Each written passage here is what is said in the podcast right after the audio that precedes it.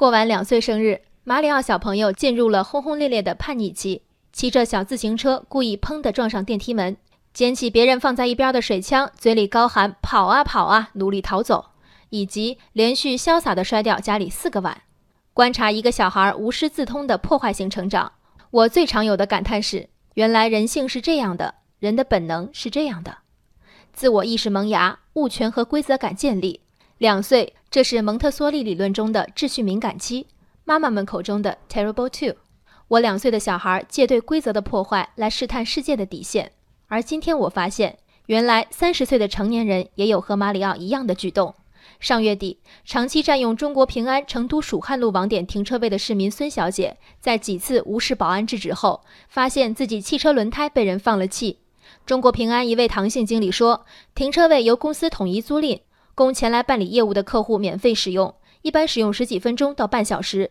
孙小姐虽是公司客户，但她每次来不办业务，只为停车。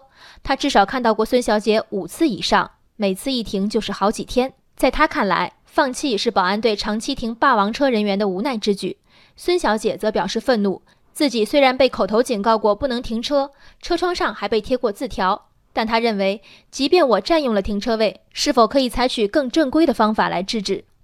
我错了，但你不能罚我。两岁的逻辑，三十岁的破坏力。暗流汹涌的海边，禁止游泳的牌子总能被人巧妙无视。野生动物园三令五申后，仍不断有人在猛兽区探身出车外。一旦游泳溺亡或命丧虎口，管理方则无一例外被指责防护不严密、警告不到位。其实只要有心越雷池，再严密也不算严密，再到位也不算到位。今天孙小姐嫌保安的手法不正规，明天保安报交警，按违停把车拖走呢？这位停车界的霸王花就能买账吗？保安有没有给车放气的权利？显然没有。但如果说孙小姐长期占用车位属于危害性不大的违规，保安的做法几乎算得上是滑稽的贴心了。不但选择给车放气，而非恶意扎车胎，并且还把两个后轮的气放得一般多。依我说，这不就是平日里最常见的温温吞吞、逼急了摔个门的老好人邻居吗？如果你的邻居每天往你家门口扔一点垃圾，报警够不上格，想想忍了算了，这垃圾又没完没了，你怎么办？孙小姐没考虑过这个问题，因为她一直是扔垃圾的那一方。无需执行规则的人员和设施，人人自律的社会是运行成本最低的社会。自律一分分增加，路障才能一处处拆除。成都的这家中国平安没有在门前设置停车门禁和地锁，为方便体面计，恰是屡见不鲜的孙小姐们让信任成为一种奢侈，让文明一点点回归粗暴和原始。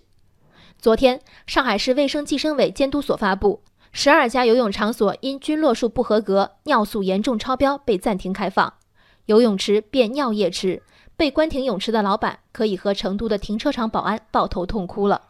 停车场的确可以有很多办法来防范孙小姐，恰如这些无法阻止泳客在池中小便的泳池，最最不济还可以要求所有人穿上防水纸尿裤再下水吗？可是这就是孙小姐想要的世界吗？人生海海，见微知著。我是静文，往期静观音频，请下载中国广播 APP 或搜索微信公众号“为我含情”。